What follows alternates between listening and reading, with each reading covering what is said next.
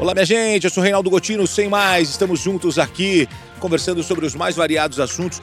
Você reparou que o carro elétrico é a grande novidade? Ah, o carro elétrico é o futuro. Não, o carro elétrico já é o presente. O carro elétrico já está fazendo parte aí do dia a dia de muitos brasileiros. Preço alto, é verdade.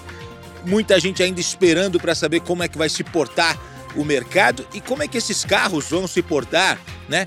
A bateria, ela vicia, pode dar problema, estou andando na rua, acabou a bateria, o que, que eu faço? Vamos falar um pouquinho sobre isso agora nessa conversa aqui no nosso podcast Sem Mais. Eu sou Reinaldo Gotino e nós estamos juntos.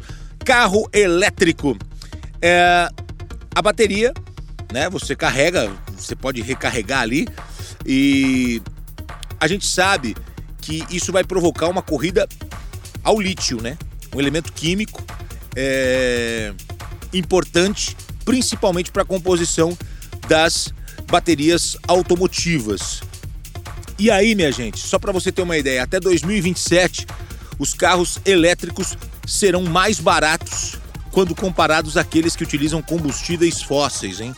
Pelo menos é isso que aponta um levantamento feito pela Bloomberg.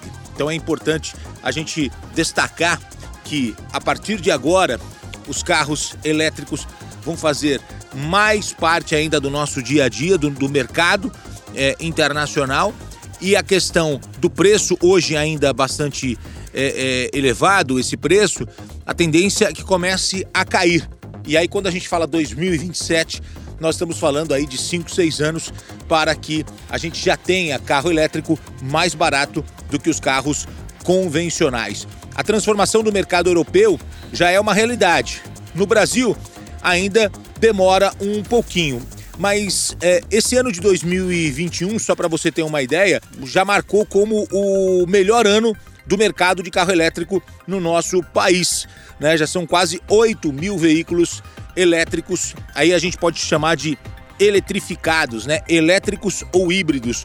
O que, que é? O carro elétrico 100% elétrico. O carro híbrido é aquele que você consegue é, utilizar como reserva o combustível. Acabou a bateria, automaticamente, ou você aciona um outro sistema que, que permite que você utilize o combustível. O carro elétrico, ele traz uma série de benefícios, né, como ser, por exemplo, menos poluente, mais silencioso, tem um consumo de energia mais eficiente, né? O custo de abastecimento é menor.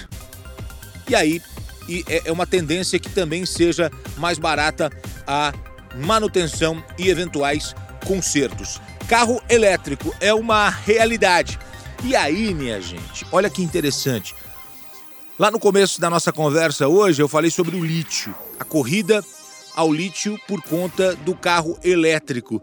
E você sabe que país que detém uma grande quantidade de lítio e por isso muitos países andam de olho nesse mercado? O Afeganistão. Fique ligado, porque isso ainda vai gerar muita discussão. Eu sou Reinaldo Gotino, sem mais, um grande abraço para você, a gente se encontra.